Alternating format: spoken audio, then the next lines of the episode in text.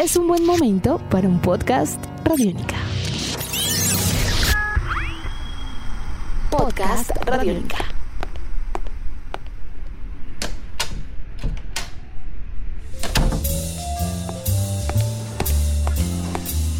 En Radiónica, una cita con el profe.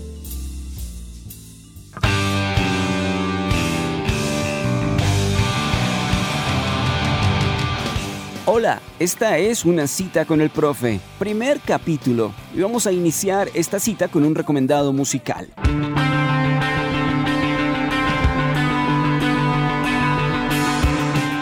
La agrupación se llama Shame, nacieron en el sur de Londres en 2014. Justamente este año, el 12 de enero, publicaron Songs of Fresh, su álbum debut. Esta agrupación está conformada por Eddie Green, Charlie Forbes, Josh Finnerty, Sean Cole Smith y su cantante y compositor Charlie Steen. Alrededor de la idea de un rockstar, su cantante considera que precisamente la misma es una ofensa en estos tiempos. Con una fuerte influencia del post-punk y de bandas como Joy Division, Idols, el rock de Primal Scream, The Falls, The Oasis y hasta el propio Queens of Stone Age, la agrupación Shame se ha convertido en un aire fresco en la música de hoy. Canciones recomendadas para ustedes en una cita con el profe, los temas Concrete en programación en Radiónica.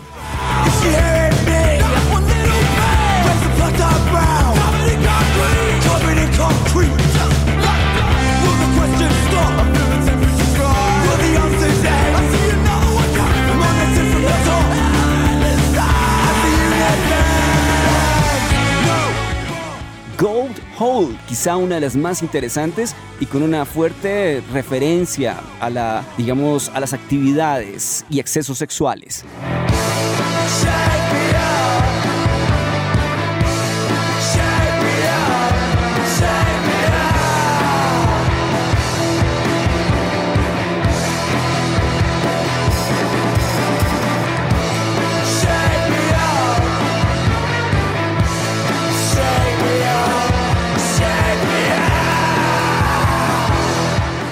Un tema bien particular que cierra el disco, Angie.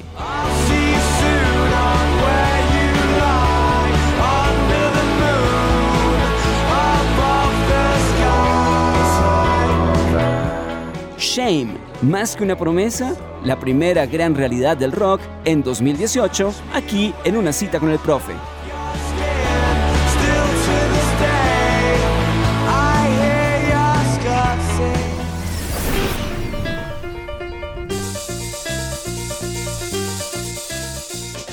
Continuamos esta cita con el profe recordando que hace 45 años se publicó La Gran Feria de Banda Nueva, sin duda uno de los discos más importantes de la historia del rock colombiano.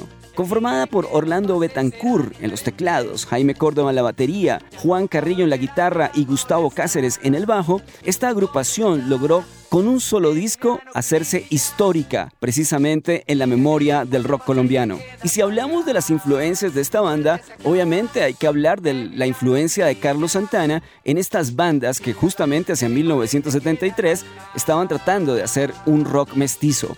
Pero además de ello, tenemos influencias del jazz y por supuesto del rock sinfónico que se desarrollaba en aquel momento en el mundo. Bandas como Yes, Genesis y años después encontraríamos a Rush. Pero más allá de una interpretación completamente extraordinaria, prodigiosa y perfecta para su momento, hay que recordar que esta agrupación estuvo o se adelantó en el tiempo antes que Distrito Especial, Bloque de Búsqueda, entre otra serie de proyectos.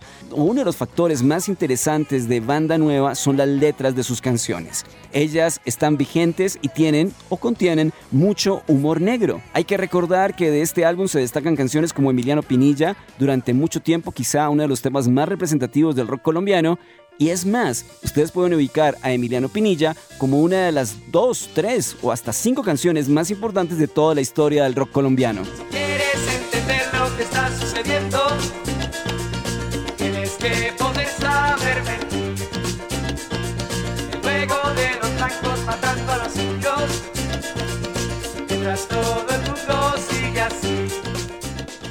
Encontramos temas como el blues de bus.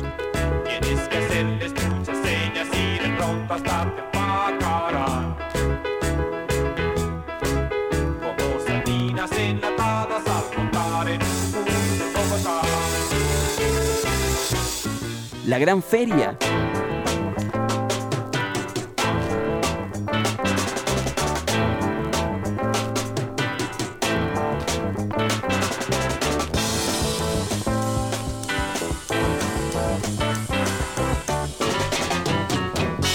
Y una serie de temas instrumentales que convirtieron esta banda nueva con la Gran Feria en un álbum completamente visionario y adelantado a su época.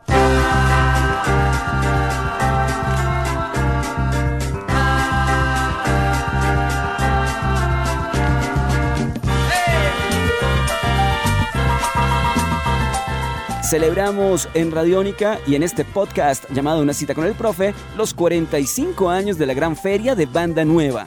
Larga vida para el rock colombiano. Radiónica.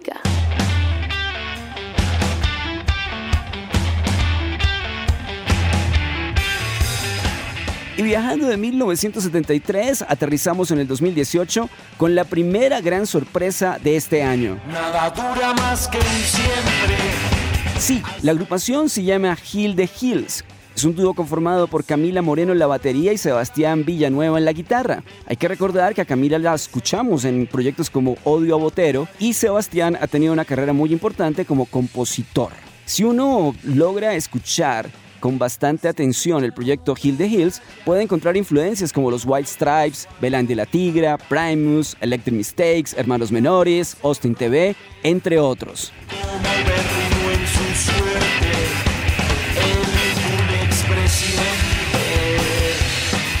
A Radiónica llegaron tres canciones justamente a final del año pasado.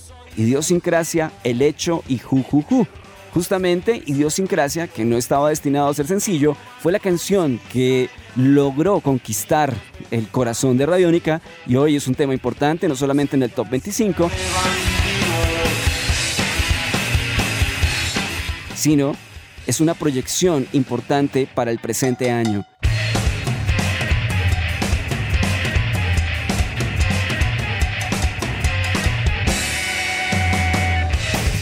Que no se les olvide este nombre, Hill the Hills, la primera grata sorpresa colombiana de 2018.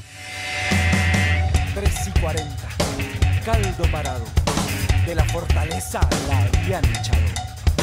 Que por intensa y muy borracha, ya que se había propasado la muchacha.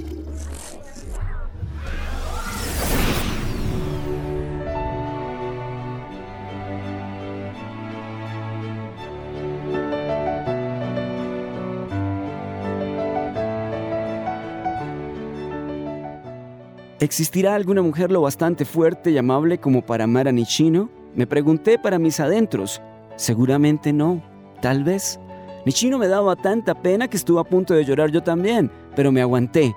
Al mismo tiempo sentí de veras un escalofrío al recordar esa especie de aire frío que poco antes había despedido su cuerpo. Quería huir de él cuanto antes, lo deseaba en lo más hondo de mi corazón. En realidad ignoraba en qué consistía exactamente ese algo incómodo, pero sabía que, sin lugar a dudas, estaba ahí, algo frío y terrible que no desaparecería por más que yo me esforzase. Quiero ir, pero pensaba yo, del mismo modo que cuando pensaba, quiero amar, pero...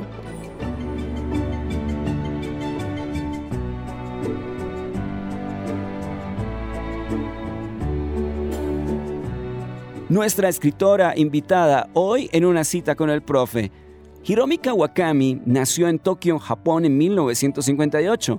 Ya la habíamos conocido por libros tan importantes como El cielo es azul, La tierra blanca, que sencillamente es un libro completamente dedicado al amor, o Algo que brilla como el mar, una historia alrededor de la inocencia, tres personajes, dos chicos y una niña, en una isla en Japón. El señor Nakano y las mujeres, quizá uno de los libros más interesantes alrededor de descubrir detalles, o Manasaru, alrededor de los fantasmas. Hiromi Kawakami tiene una particularidad y este libro en especial llamado Los Amores de Nishino. Es un libro sobre el amor, pero es un amor sin víctimas y es un amor sin victimarios. Además de ello, tiene una, algo que realmente atrapa al lector. Si bien la historia se concentra en Nishino Yukihiro, un personaje, digamos, que contó con la fortuna de ser amado por muchas mujeres, las protagonistas de este libro son precisamente las 10 mujeres que cuentan 10 momentos o 10 fragmentos de tiempo del señor Nichino. Obviamente las 10 estuvieron enamoradas de este caballero y él obviamente también respondió a ese afecto a la mayoría de ellas.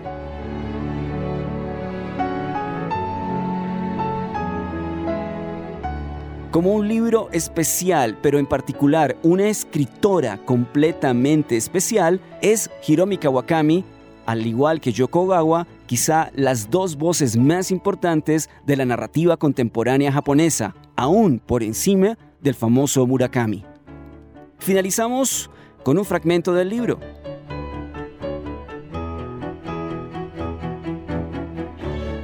¿Se ha terminado? repetí yo como una imbécil. Se ha terminado, repitió él. Me sentí como si la mente se me hubiera quedado en blanco. Así que es eso, pensé. Ahora Yukihiro y yo estábamos cada uno en su lugar, ni lejos ni cerca. Yo estoy aquí, ahora, y Yukihiko también está aquí. Tan solo eso, tan solo eso. El tiempo fluye y nosotros hemos roto aquí y en cualquier lugar que no sea este, aquí y allá. El tiempo parece imbécil, pensé invadida por un brutal sentimiento de impotencia. Hiromi Kawakami, Los Amores de Nishino, en una cita con el profe. Radiónica.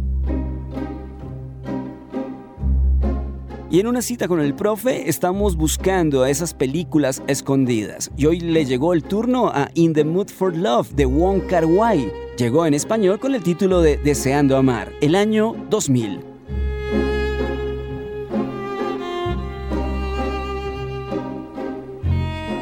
Esta historia sencillamente se recrea en la ciudad de Hong Kong en 1962, cuando dos personajes, uno interpretado por Tony Long, el personaje se llama Shou Mo Wan, que es periodista, y ella, interpretada por la hermosa Maggie Sean, su personaje se llama Su Li Hong, es una secretaria, se encuentra en una vieja pensión en Hong Kong, además una Hong Kong muy lluviosa, y descubren que tanto el esposo de ella como la esposa de él son amantes. ¿Qué hacer al respecto? En medio de la película, entre muchos detalles, en una fotografía increíble e impecable, con un vestuario increíble y una atmósfera que solamente lo puede hacer el señor Wong Kar los dos personajes se enamoran y esta es nada más y nada menos que un homenaje al desamor, a los desencuentros y quizá a las no decisiones afectivas.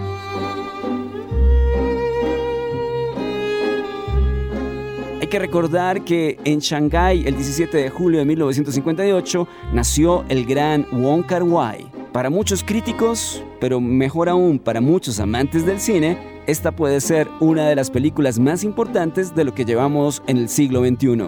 Y curiosamente, fue estrenada en el año 2000, In the Mood for Love, de Wong Kar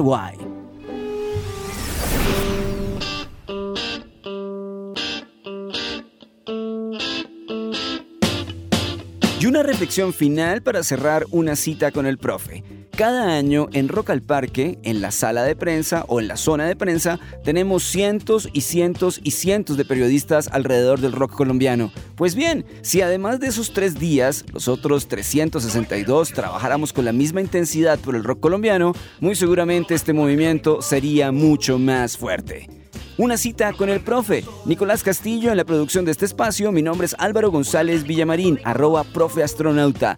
Es podcast. Lo puedes descargar y escuchar cuando quieras. Es un honor estar con ustedes. ¡Vamos, Radiónica!